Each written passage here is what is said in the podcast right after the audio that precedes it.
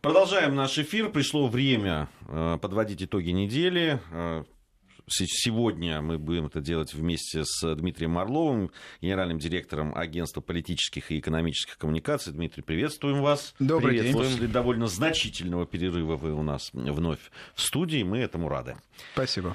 А, давайте начнем вот э, буквально с того вот видео, которое мы обсуждали сейчас, э, ну, я не знаю, прямо сейчас это или уже прошло, здесь там э, прощаются в Брюсселе с Гельмутом Колем.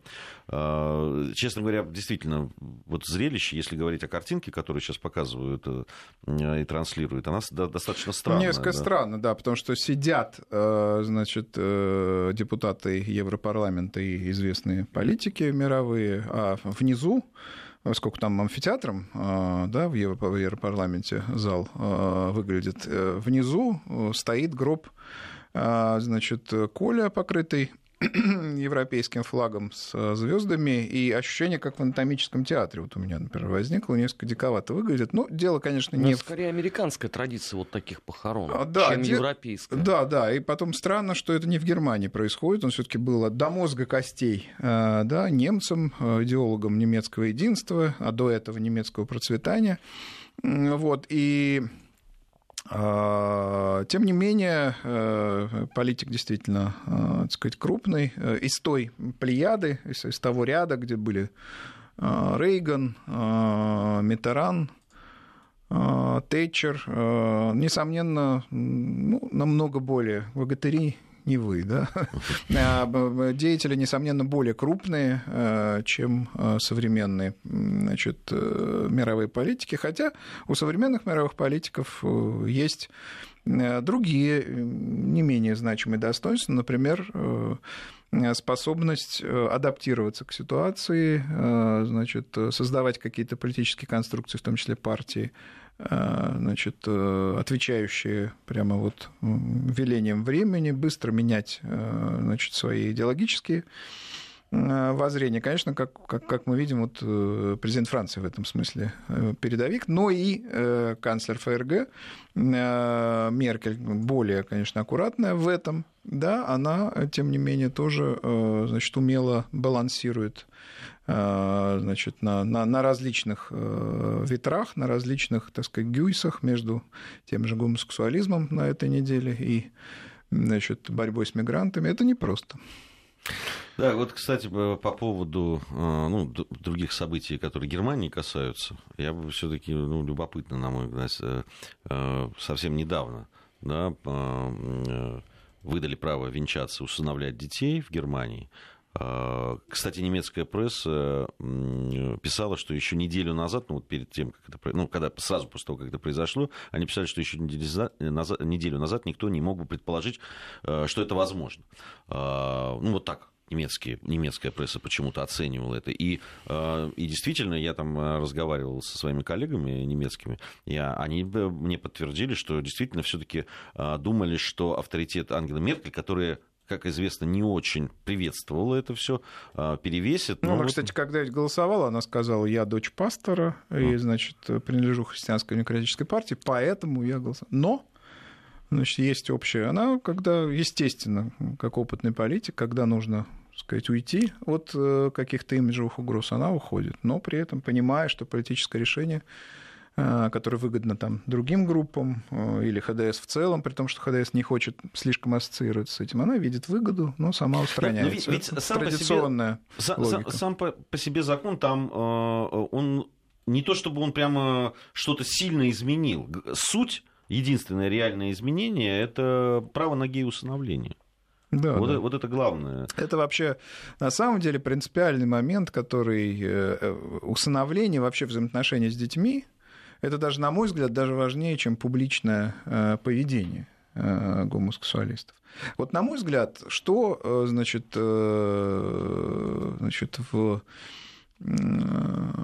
поведении, в стиле жизни, так сказать, гомосексуалистов, так сказать, главное для, для большинства, да, чтобы не, не создавать проблемы, раздражителей. Их поведение не должно существенным образом отличаться от э, поведения большинства. И дети, прежде всего дети, а также чувствительные какие-то группы населения, да и население в целом, оно не должно об этом задумываться как о чем-то особенном. Понимаете? Поэтому они должны себя вести в, в, как бы в, на публике, когда они выходят из своей квартиры, Э, значит, или из какого-то там, не знаю, досугового центра, назовем это так, или там ночного клуба. Досуговый значит, центр, да, да. мне нравится. Или, или ночного клуба, там, где собираются люди их ориентации, да, вот когда они выходят на публику, да, они себя должны вести так, чтобы это не привлекало внимания. Вот. А, и это тогда не создаст проблемы. Ты общаешься со своими, так сказать, имеешь право, естественно, делать все, что хочешь, но не, не как бы ты, ты не должен э, значит, э, расширять зону нормальности для э, большинства, понимаете, у которых другие представления о нормальности. Это первый момент. Второй момент, который мне казался всегда категорическим, категорически неприемлемым в любой стране мира, в любой ситуации, это усыновление. То есть даже если ну, то есть, на мой взгляд, невозможен даже брак формальный. При этом э, можно сделать, естественно, есть гражданский кодекс, можно закрепить специальные нормы, связанные с владением имуществом, с другими вопросами. Вот. Невозможен формальный брак, на мой взгляд, это совершенно не, не, не, неприемлемо, да. Но главное, невозможно установление детей. Представление о том, что дети, которые, значит, э, в гомосексуальном браке будут расти, или в гомосексуальном сожительстве будут расти, что у них будет такая же а, там, адекватная психология, как у обычных детей, это глубоко э, значит, э, неверное, очевидное заблуждение. Потому что они будут копировать, значительная их часть, во всяком случае, копировать определенную ролевую модель. Два мамы, две мамы, два папы и так далее. Вот. И э, количество гомосексуалистов среди них будет выше, чем в среднем по популяции. Это очевидно, и это уже, так сказать, доказано социологическими исследованиями. Так что, э, конечно, это недопустимо, и было мощнейшее лобби, мощнейшая группа влияния, которые, в том числе в партии э, ХДС, я имею в виду, которые э, значит, э, стремились ограничить принятие, точнее, предотвратить принятие этого решения, но, как видим, политическая целесообразность возобладала. Меркель вынуждена сегодня бороться с мигрантами, вынуждена вообще идти навстречу правым и консервативным настроениям, но в качестве компенсации, вот, значит, все эти истории с э, гомосексуалистами, которые альфа и омега вот этого, значит, э, либерального или мандиалистского, или какого там еще можно сказать, консенсуса. Ну, э, можно только пожалеть, что это решение принято в консервативной, известной с вами консервативными традициями европейской стране. А зачем немцам потребовалось голосовать вот по этому весьма и весьма спорному решению в преддверии выборов? Ведь очевидно, что дополнительные электоральные симпатии подобное голосование в весьма консервативной стране в целом и уже гиперконсервативной Баварии, ну, точно не принесет ХДС ХСС. Я здесь с вами не соглашусь. Этим э, ХДС, э, и точнее, э, там вообще в широком смысле правящие круги и правящие коалиции пытаются сплотить, значит, пытаются воздействовать на сегментарные вот эти, на части электората, на вот эти либеральные, либертарианские даже группы.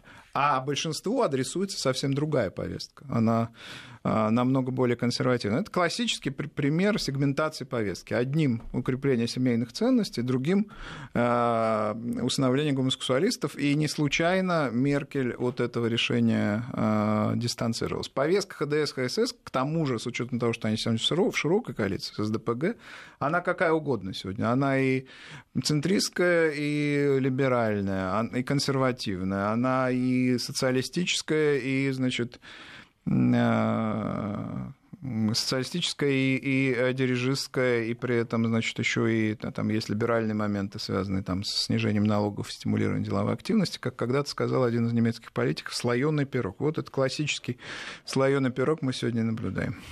Вы знаете, э, очень любопытно, с какой, э, с какой позиции критиковалось принятие этого закона многими, ну, даже консервативными.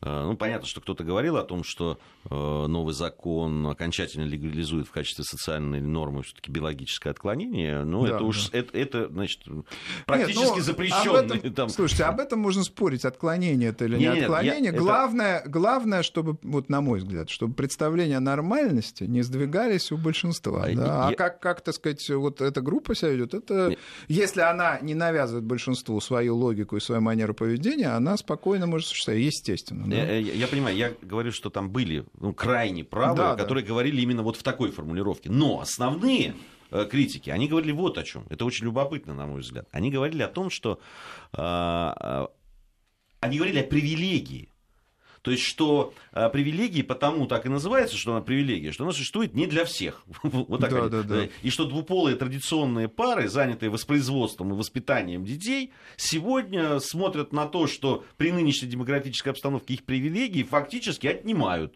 Вот они с этой точки зрения говорят, слушайте, вот, вот у нее какая Это напом- напоминает фразу Тэтчер, равенство бессмысленно, если оно не предполагает право на неравенство. Вот, вот, да. Да-да-да. Ну, слушайте, э, вот эти, так сказать, разговоры о привилегиях э, значит, э, гетеросексуальных пар, значит, с традиционным представлением о, семье, о, о, о детях, да, вот, вот эти сами разговоры, они вообще в широком смысле плохо для цивилизации могут закончиться, и, соответственно, те, та политика, которая проводится на ее основе. Хочу еще раз подчеркнуть, права всех меньшинств сказать, от бытовых до политических, они должны быть гарантированы. Но э, никто не должен э, навязывать большинству, а особенно детям, определенный образ жизни, детям особенно, потому что... Почему, почему особенно детям? Потому что, во-первых, у них неустойчивая психика, во-вторых, они не могут сформировать ясного представления о том, что допустимо, а что нет, и в-третьих, они не могут сделать выбора. Когда они видят значит, определенную семью из двух дядь или из двух теть, да, они копи... вынужденно, значительная их часть, скопируют эту ролевую модель. В... Скопируют, и это копирование не будет результатом их собственного выбора. Это навязанное будет им э, модель сексуального, а затем семейного поведения. Это в конечном счете это будет, ну, э, если так высокопарно говорить, разрушение цивилизации, тех, тех основ, на которых она стоит. Есть такая очень популярная карикатура.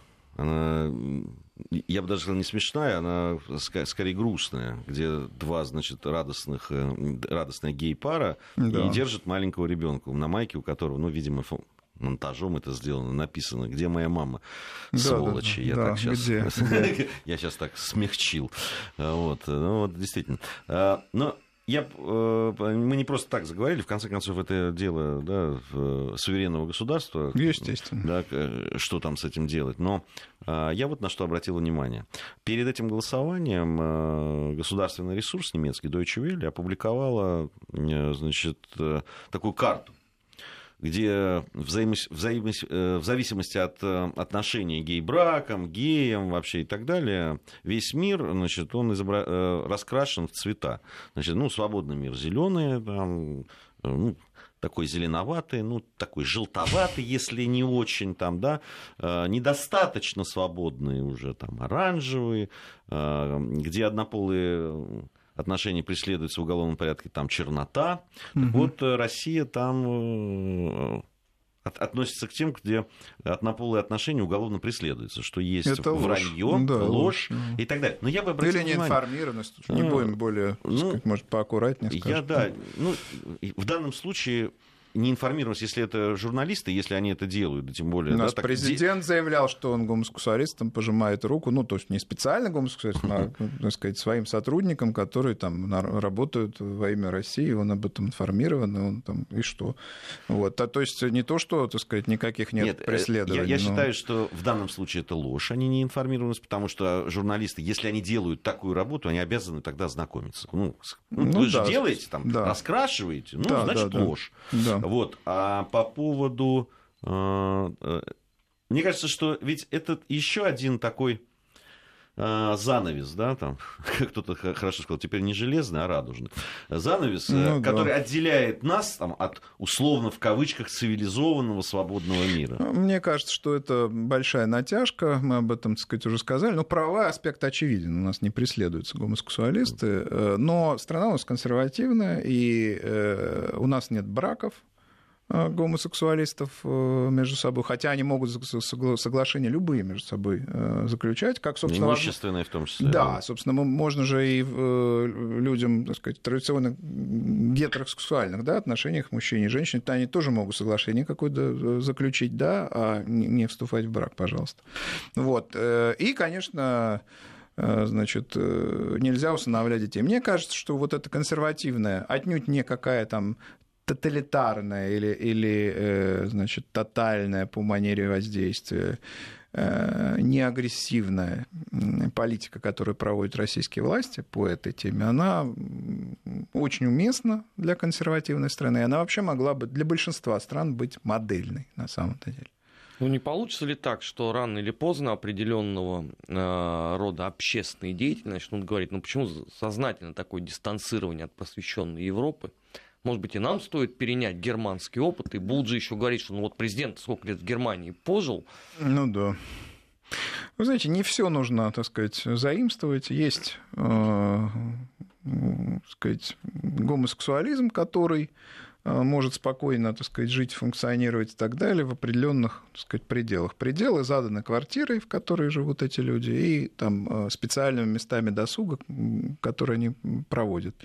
Э, в которых они могут э, демонстрировать э, свои там, взаимные чувства. Что касается значит, публичных пространств, это территория, так сказать, ну, скажем так, свободная от такого рода проявлений. Мне кажется, то, что наше государство и власть такую позицию занимает, это абсолютно логично, и это позволяет сохранить базовые основания цивилизации.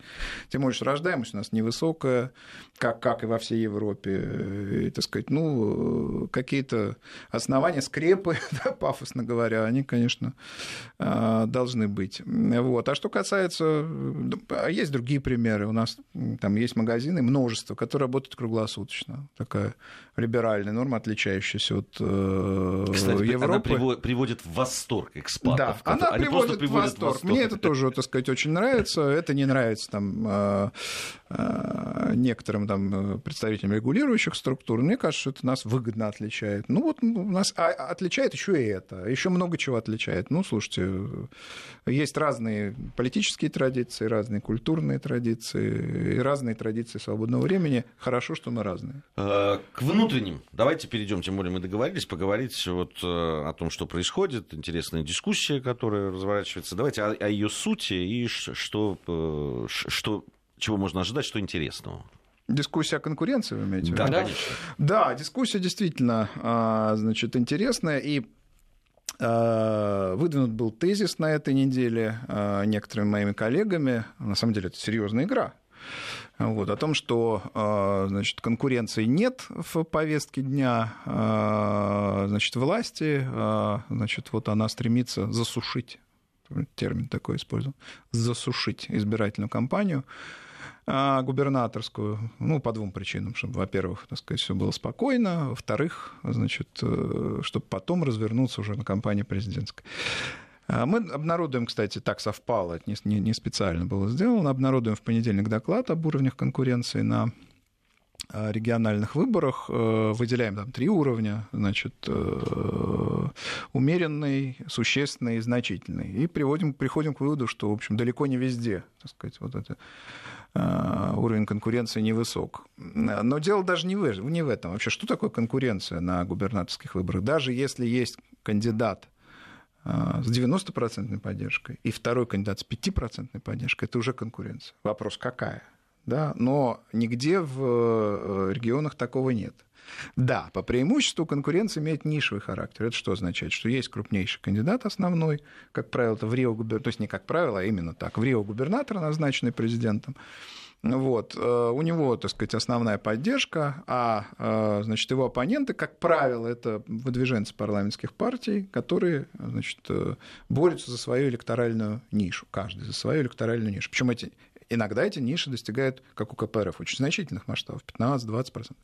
Конечно, это конкурентная модель. Другое дело, что эта конкуренция специфическая, не а, так сказать, э, не конкуренция такого жесткого выбора, не конкуренция, э, значит, когда противостоят друг другу равные, абсолютно равные кандидаты. Ну, слушайте, модели бывают разные. И из-за того, что там Мархаев в Бурятии или Ройзман в Свердловской области, из-за того, что они не могут участвовать в выборах, нельзя, точнее, не могут участвовать, они могут Э, пройти определенные процедуры муниципального фильтра там, э, и так далее. Э, нельзя из этого делать заключение, что выборы не конкурентные. Вообще, это вот русская, на самом деле, традиция. Вот есть правила, да, причем установлены какое-то время назад, они уже институциональные, признанные, я имею в виду и фильтры, другие там обстоятельства, условия. Значит, и вот Э, наблюдатели наши, так сказать, аналитики, участники политического процесса говорят, а вот э, не набирает там политик X муниципального, значит, э, необходимого числа муниципальных так пусть, значит, Кремль позвонит там губернатору, чтобы он там все организовал, Значит, и набрали сколько надо. Ну, товарищи дорогие, тут же... А это конкуренция разве да, будет? Вот да, вот это что право? такое? Это, это конкуренция вот будет. Почему? Почему так должен, а не иначе должен действовать Кремль или там губернатор и так далее? Логика, на самом деле, заключается в другом. Есть определенная коалиция муниципальная, которую политик должен создать. А, если это известный политик, как тот же, тот же Ройзман, мэр Екатеринбурга, там, с значительной э, поддержкой э, социологической, да, там исследования это показывают. Ну что ж он коалицию муниципальных депутатов свою поддержку не может смотреть? Почему он так поздно вообще заявился на выборы, по большому счету? Ну, э, там на выборы как раз сейчас и формируют, но, но вообще свой интерес он проявил поздно. Почему он с той же партии «Яблоко», которая, значит, его выдвинула э, в конечном счете на федеральную, почему там в регионе скандал, он туда нормально не пришел, он, так сказать, с людьми не поговорил. Ну, там разные есть трактовки, но факт в том, что они его не приняли, значит, и не э, хотели поддерживать. Значит, нужно было проводить какую-то работу. Сами разошлись да, и потом да. еще обвинили так что всех в давлении. Общая, общая эта логика заключается в чем?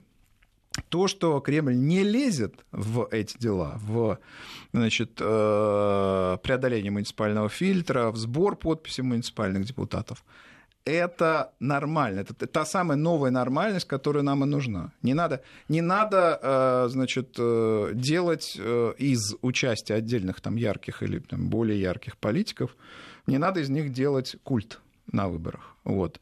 А что касается убедительности выборов, на мой взгляд, критерием такой убедительности является не наличие вот этого суперигрока в каждой компании. Суперигрока, который может там, поставить под сомнение угрозу, э, поставить под э, угрозу выборы э, в Рио, который назначен президентом. Убедительность, она зависит от хорошего электорального послания, от того, сколько партий, там, сколько представителей партии участвуют в выборах, от э, значит, э, того, как идет электоральная мобилизация главного кандидата прежде всего, ну и остальных тоже. То есть насколько они, собственно, насколько их обращение к людям убедительно, насколько люди э, идут за этими кандидатами. И, наконец, конечно, от того, что не было, чтобы скандалов и, значит, каких-то проблемных зон на выборах. Вот тогда выбор убедительный. Или там еще один пример, говорят, Левченко победил значит, на выборах Иркутского. Вот если не будет такой ситуации в этот раз, чтобы там какой-то кандидат где-то от оппозиционной партии победил, значит, это не конкурентный выбор. А, эта логика ручного управления, она, конечно, должна, так сказать, э, уходить э, в прошлое. Не в Кремле и даже не в кабинете губернатора должен решаться вопрос о преодолении муниципального фильтра. Он должен решаться каждым кандидатом. Формируй коалицию, э, муниципальных депутатов. Ну, борись за политик пер... это работа. Да, да. Ну, борись это... за первичную поддержку до еще выдвижения. Будет у тебя результат. Если как Ройзман там в конце ты выходишь, конечно, результата не будет.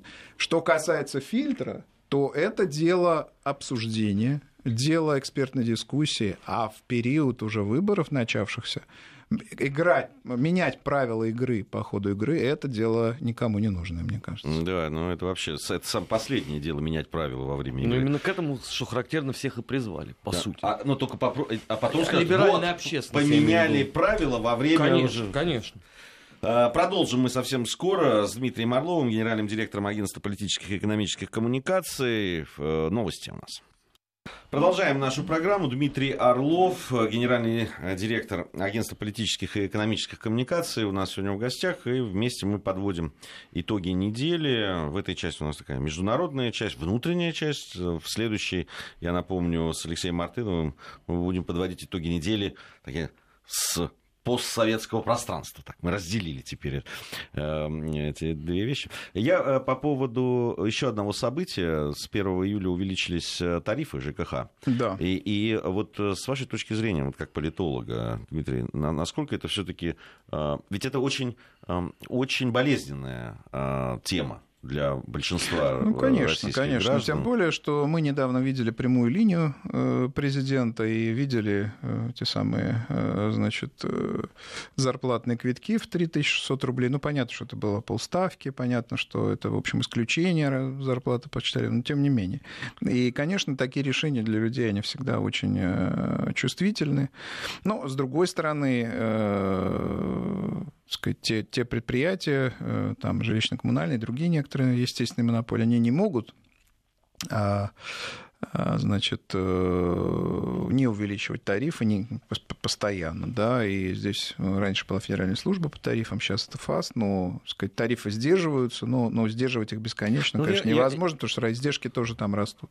Я, я вот как раз э, хотел по поводу ФАС. Они же там устанавливают максимальную, да, предельную величину роста тарифов. В принципе, регионы могут ее установить на меньшем уровне. То есть больше нельзя, да, меньше можно. Да, да, могут. Но, э, слушайте, тут э, проблема есть. Проблема э, того, что тарифы растут. Проблема того, что позиция власти всегда в, той, в лице в той же фазе заключается в сдерживании тарифов, позиции Э, игроков рынка, крупных игроков монополий, да, естественно, заключается в том, чтобы тарифы индексировать там, в соответствии с инфляцией или даже с опережением инфляции. ФАЗ выступает за то, чтобы не опережать инфляцию. Ну вот идет такая битва, бадание, а, естественно, э, испытывают это на себе э, значит, граждане, которым приходят соответствующие документы платежные. Причем Э, естественно, это в наибольшей степени отразится на незащищенных слоях. Любые э, значит, э,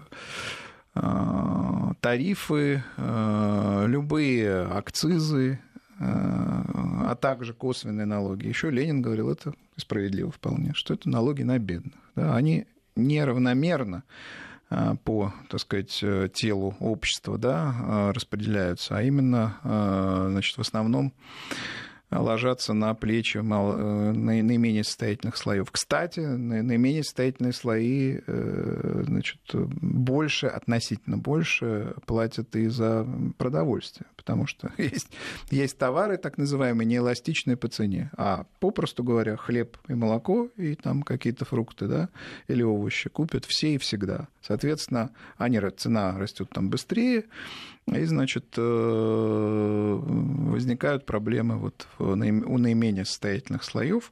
Я хочу напомнить, что в ЦИОМ на прошлой неделе обнаружил, обнародовал исследование.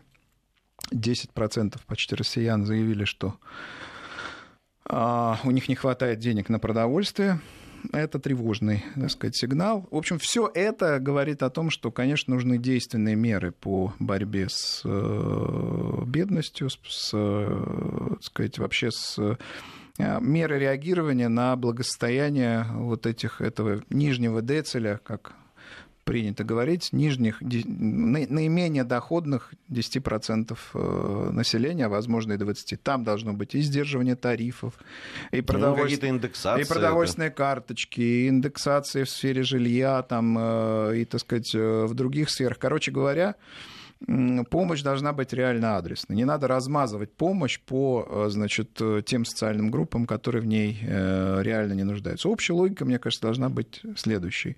А, значит, содействие сильным, а, значит, или нет, социальная ответственность сильных, содействие средним и помощь бедным. Потому что если не помочь, ну, есть какая-то, так сказать, грань. И мы, мы уже видим, что грань это она такая... За, за гранью очень тяжело. Потому что люди говорят, если, если говорят, что не хватает на питание, если показывают значит, квиточки с зарплатой в 3 600 и там 7 500, ну, это, в общем, достаточно тревожная ситуация, на которую нужно реагировать. В том числе реагировать, сдерживая тариф. А почему опять получается, что задним числом? Ведь многие жалуются именно на то, что неужели нельзя было заранее предупредить о том, что это произойдет? А почему задним числом? Вот первое полгода началось, и, собственно, начинается, и об этом сообщают. Я не, не, не вижу. В этом как раз я не вижу проблемы. Тут, нет, я объясню сейчас. Тут, тут беда состоит в том, что э, многие жалуются, как вот раньше в Советском Союзе, да, там на первых полосах газет публиковалось, там, программа «Время» условно с этого начиналась. А ну сейчас что этого вы, нет. Программа времени, я жил в то время тоже, уж мне так это самое. Программа времени никогда не начиналась с таких сообщений, более того, никогда не, сообщ... не содержала их в себе. Не, иногда сухое было такое там. Да, да, да. Ну, не говоря уже о том, что э, ценовая политика во времена СССР, э, в том числе тарифная, она отличалась высокой стабильностью. Другое дело, что инфляция была скрытая, и это вело к дефициту. Но, э, вообще говоря, повышение каких-то тарифов, это была экстра, экстраординарная ситуация. Она происходила раз в несколько лет, и, и не программа «Время» об этом сообщала.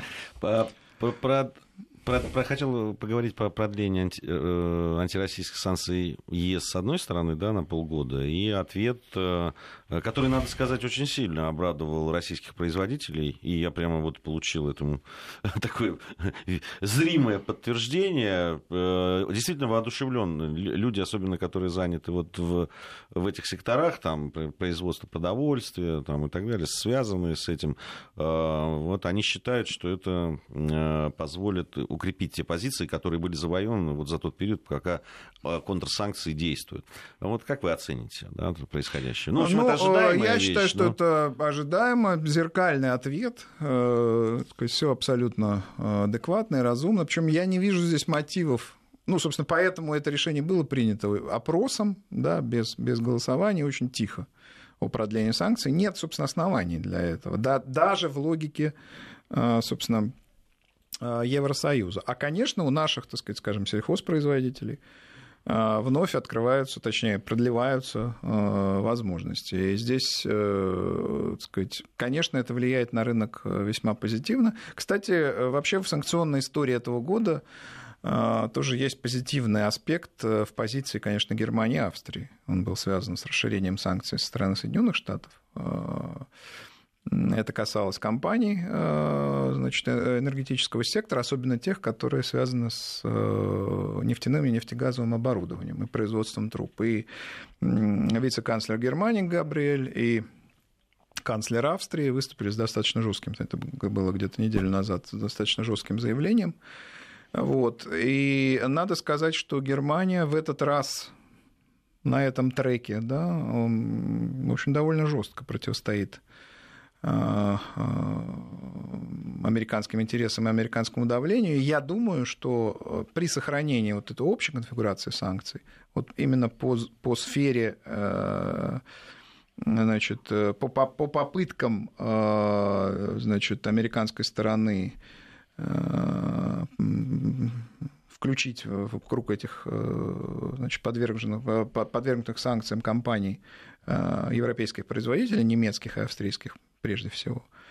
Здесь будет очень жесткая реакция. Я думаю, что будут э, на, на переговорах Меркель и Трампа в Гамбурге. Я думаю, вопросы эти будут заданы и будут заданы достаточно жестко.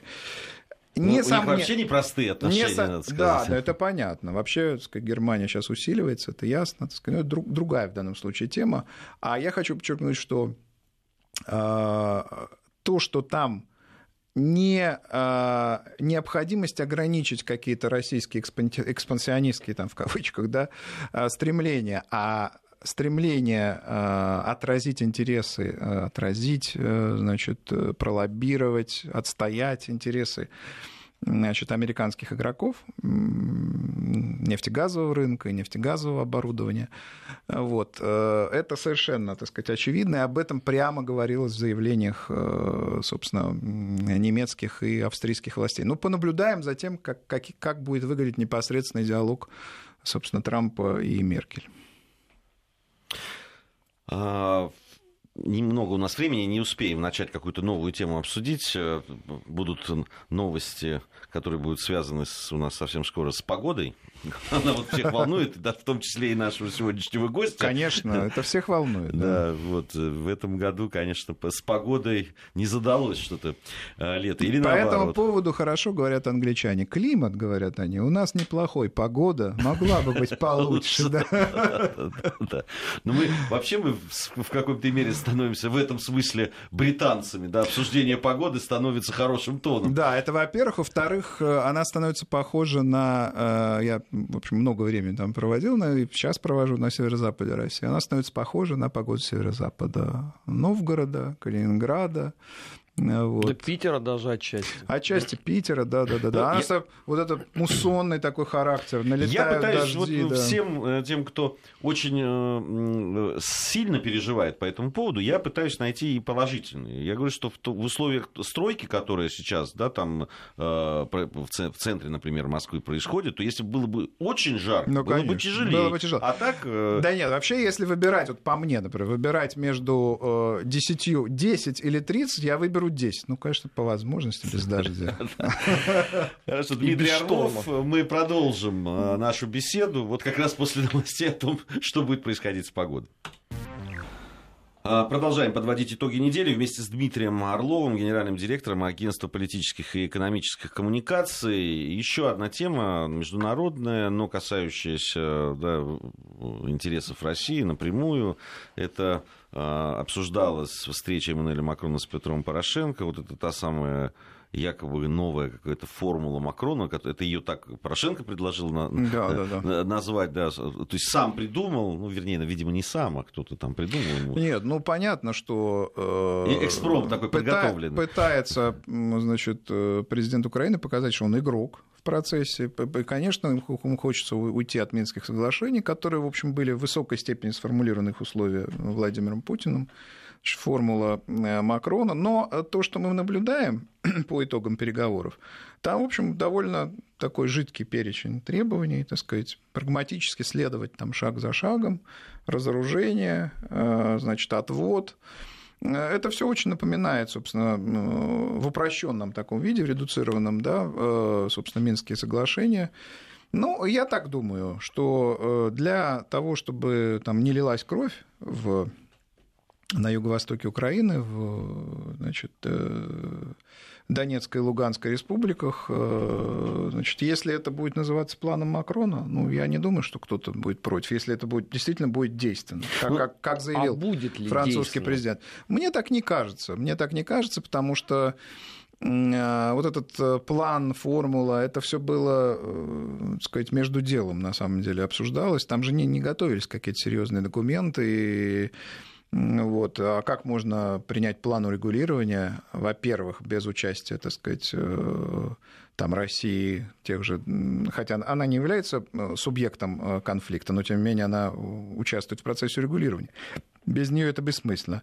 Во-первых. Во-вторых, что самое главное – там же не обсуждались вопросы детально. Ни э, э, вопросы отвода, ни э, вопросы, так сказать, там, количества вооружений военной техники, которые нужно там отвести, ни вопрос, там, значит, каким образом будет значит, э, восстановление этих регионов, э, оно же должно, Украины производиться, восстановление должно же производиться, а мы последние две недели слышим о том, что там должна должно э, урегулирование будет производиться путем действий вооруженных сил Украины, то есть каких-то там квазизачисток или там трудно даже представить, что там, какой инструментарий, они его прямо пока не обозначают. Вот. Э, так что, э, значит, э, мы не видим, собственно, за этой формулой мы не видим плана. Поэтому пока реальным Формула Макрона остается таким пиаровским, пиаровской историей, которую запустил, собственно, в публичное пространство президент Украины. А с точки зрения реального инструментария остается, собственно, остаются Минские соглашения, кто их не отменял, и, собственно, они остаются той самой дорожной картой так интереснее всего здесь даже то, что эти самые формулы Макрона, которые, по сути, есть парафраз Минских соглашений, их никто даже в украинском политическом пространстве серьезно не обсуждает. Так я о чем говорю, их не обсуждали. Это нет, вот сейчас спросил, нет, где после документы? Того, как, как, как Порошенко даже... вышел, он сказал, что вот у нас теперь есть новая там Библия, условно, наведение да. чистоты и порядка. Новая Библия это хорошо, Новый Завет, да. Ну, э, слушайте, в данном случае э, Петр Алексеевич, он э, значит, наследует не самым благоприятным традициям в нашей совместной да, истории. Таки, таким, например, как Беловежское соглашение. Можно зайти в Музей современной истории России и посмотреть тот самый значит, документ, отпечатанный на машинке на одной странице, под которой, буквально на одной странице, на которой, она, по-моему, на вторую заходит еще немножко, под которой стоят подписи трех президентов уже тогда, да, как они себя назвали в этом документе, э, независимых э, государств. И поскольку дело было краткое и, значит, э, в довольно специфической атмосфере, скажем так, подготовленная и заключенная, там оказались неурегулированными такие важные вопросы, например, как статус Крыма, ну и многие другие вот, там таможенные, финансовые и так далее. Это я к тому, что... Но это тяжело сделать на одной странице, вот правда. Так вот, это я, это я к тому, что... Еще в тех условиях, непростых. Да, это я к, к тому, что, э, значит, э, прежде чем говорить о достижении каких-то соглашений, а тем более о плане, там, о дорожной карте, хорошо бы посмотреть что это? Посмотреть э, на большой, э, должен быть обязательно объем документов, которые прилагаются к такому плану. Ну и, конечно, хорошо бы узнать позицию сторон, э, значит, вовлеченных в конфликт. Ну да. да. Макрон с Порошенко могут решить все, что угодно. Вот дальше как, как Вы это, знаете, как у меня не сложилось жизнь. ощущение, что для, да, для президента Франции это важная тема. Он сделал буквально несколько, на мой взгляд, не обязывающих его ни к чему заявлений. И, и, и, и никаких для него не важно. Хотя, хотя э, французские там, наблюдатели... Ему сейчас важно показать Макрону, что? почему, скажем, он так принимал, так сказать, торжественно там, Путина, почему некоторые еще другие он э, шаги предпринял Макрон. Ему важно показать, что он в игре, что он игрок серьезный, что Франция это не там сателлит Соединенных Штатов, что у нее есть свой курс, который определяется целым рядом там факторов и так далее. Поэтому он пытается сохраняя э, значит, э, близкие доверительные отношения с канцлером Германии, пытается, тем не менее, вот выстраивать какие-то свои игры. Это заслуживает, между прочим, уважения. Но пока, по-моему, не очень удается. Там, что очень существенно, на мой взгляд, во всех разговорах вокруг этого варианта Макрона, не Макрона, неважно. Там, ну, судя по тому, что я читал, там Макрон допустил возможность может, его приписывают, что он допустил, но говорят о том, что он допустил возможность перестановки пунктов Минского соглашения. А, и, а границах вы имеете в виду? Да, ну, Поднять? Ну, да, ну там Киев же настаивает на том, что сначала ему передали контроль на, на, границей, границе с да. Россией, да, а затем они якобы будут ну, проводить там два выборы. пункта. Киев категорически не хочет проводить выборы, как сказал Порошенко, и передвинуть, соответственно, да, да, да. А, пункт... Да. Ну, то, они говорят, они сначала контроль за границей, а потом мы проведем якобы. Ну, проведут они или нет, это непонятно. Да, но... но там пункт номер один – это немедленное прекращение огня. Если ты туда танки гонишь, это как-то мало соответствует. Нет, ну, так сказать, да, тут, э, значит, за контролем на границе, конечно, последует, они прямо об этом говорят, что мы введем, так сказать, войска, мы начнем, так сказать, там зачистки и так далее. Трудно даже, то есть не трудно, а там э, можно предсказать, что это будет за реальная программа, что там фильтрационные лагеря появятся и много чего еще, что... Ну, там Вря... намного украинская сторона разных вариантов того, что будет происходить, нарисовала. Это да, ну, в общем, в э, на мой взгляд, чтобы вот не формировалось таких апокалиптических э, значит, сценариев, надо исходить из э, текста Минских соглашений и контекста, который, безусловно, тоже его сопровождал. И если в порядке выполнения этих пунктов контроль над границей это последнее, а не первое, и не там, не второе, значит, оно последним и должно оставаться. Ну, девятый пункт. Девятый пункт. По Минску. Ну, совсем у нас немного времени остается, надо бы про спорт упомянуть, тему, ну, с политической точки зрения. А, а, проводится Кубок Конфедерации. У нас в России это такой ну, выставочный турнир перед проверкой того, как будет да, проходить настройка, чемпионат мира. Тонкая да. настройка. Да. А, президент ФИФА выступил уже по поводу того, как проходит. Но он в какой-то веке доволен. Он в, в, в какой-то веке Нет, нас знаешь, не отругали. Я, ты знаешь, вот я, если говорить все-таки FIFA, на мой взгляд, оно продолжает сохранять независимость. Да? И вот я бы сказал, Инфантина... что я, я не сказал, что она не лояльна по да. отношению к России. Она может иногда там э, скептически что-то воспринимать, но Нет. в целом... Нет, ну согласитесь, что-то скептически и может быть у нас, быть, да, в футбольном конечно, хозяйстве. Конечно, ну, только не допинг. Мы и допинг это ну, да, не да. про футбол. Ну, по сравнению с тем, что мы услышали совсем недавно от, в общем, осторожного Томаса Баха, да, президента да, да, да, МОК. Да, это вот, контраст, контраст. Да, перед тем, как перед его встречей с э, президентом Соединенных Штатов Америки. Все-таки то, что сказал Инфантино, ему там сказали, вот какой-то проблемный турнир. Он, он, на что он сказал, нам бы побольше таких проблемных ну, турниров. Да, да, Было да, бы да, неплохо. Да, сказал да. он, это весьма это, очень высоко оценил а, подготовку, а это главное было. Хотя, кстати, уровень футбола и, а, кстати, посещаемость а, матчей очень приличная. И все, учитывая, что еще сборная России рано вылетела, да,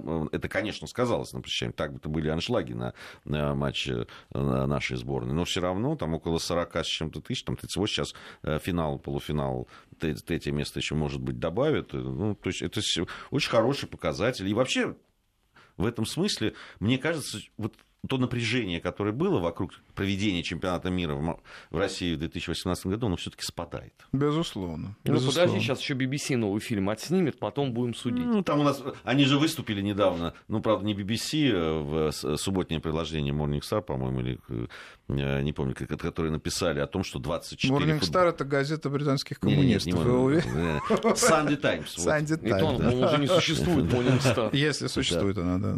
Вот, и э, высказалась потом по поводу того, что 23 российских футболиста значит, были увлечены в допинге якобы во время чемпионата мира в Бразилии, э, на что ФИФА ответила, что не, не то, что российский, не то, что 24, ни одного случая допинга, значит, обнаружения допинга на чемпионате мира. Не, не я было. с вами соглашусь в том, что вот это давление и нервозность, которая была связана с чемпионатом 2018 года, она уходит. Трудно сказать навсегда ли, трудно сказать, появятся какие-то другие факторы, осложняющие проведение чемпионата. Но по нынешним трендам и по тому, как проходит Кубок Конфедерации, с политической точки зрения, угроз каких-то не видно. Видимо, нормально, ну, если экстраполировать то, что сегодня происходит на 2018 год, все пройдет по плану.